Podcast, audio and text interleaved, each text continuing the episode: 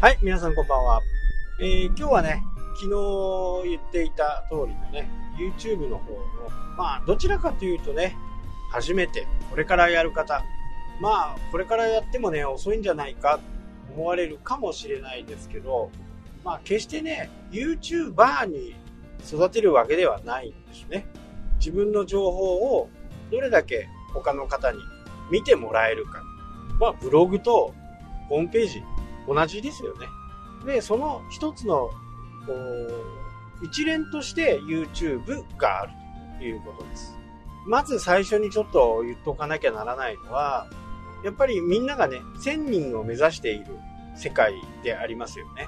で、1000人はなぜなのなぜね、1000人を目指すのかっていうと、やれることがね、結構広がるんですよね。まあ収益化もそうですけど、収益化よりもね、えー、スマホでライブができるとかね、えー、そういったことの方が多分、えー、大きなメリットとなると思います。で、え勘違いしてる方も多いと思うんですけど、このチャンネル登録が多ければいい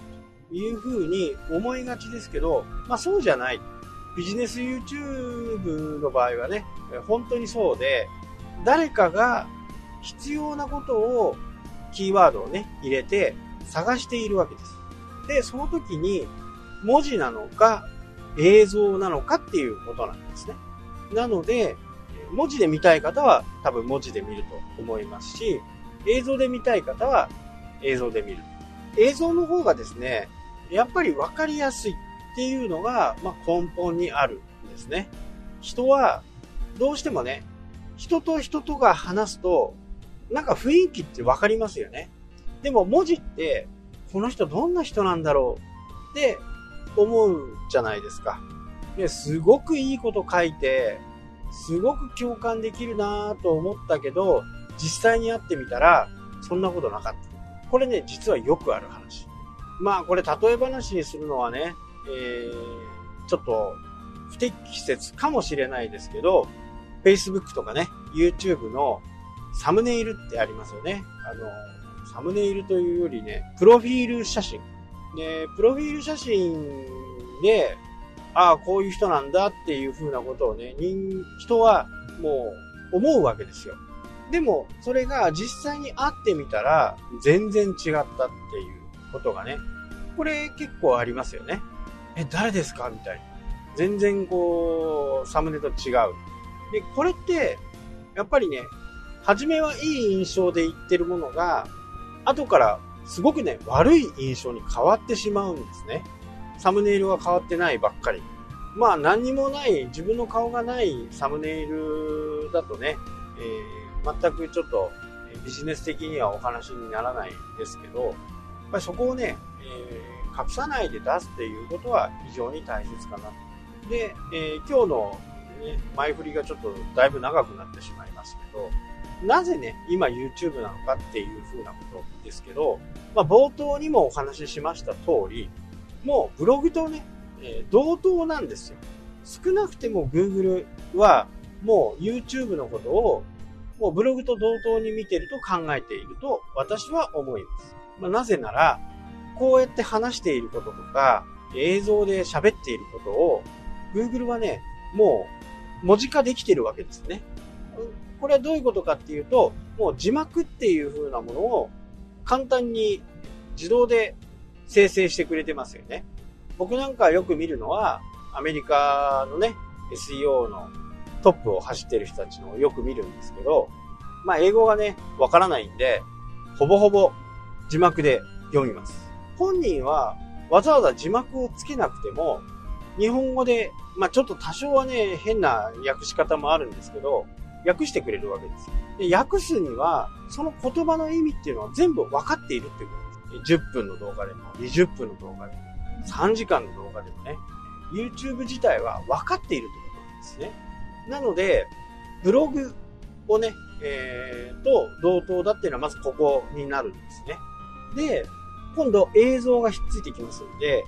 映像だとね、その人の雰囲気だとか、話し方だとか、そういったものっていうのはね、えー、すごくよくわかりますよね。ここがポイントです。ブログより効果があるというのが、このね、映像という部分がね、非常に大きいわけです。なので、一番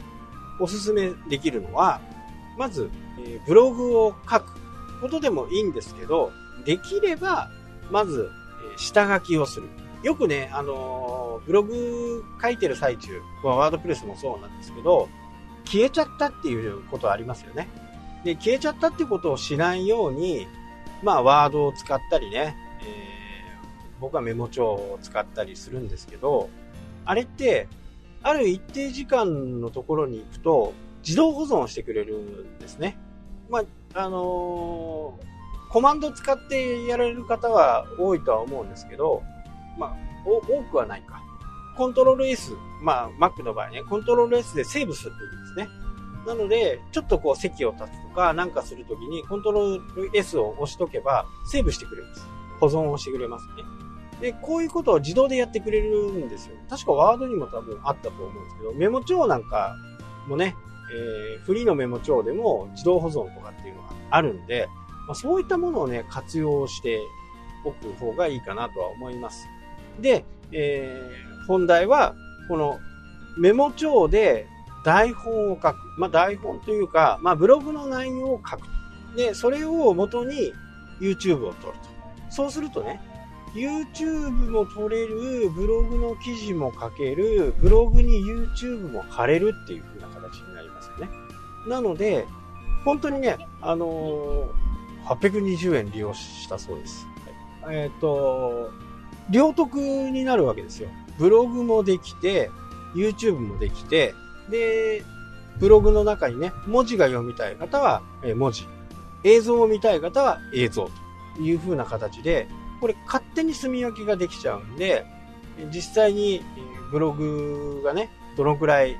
見られているのか、YouTube がどのくらい見られているかによってね、自分で判断できますよね。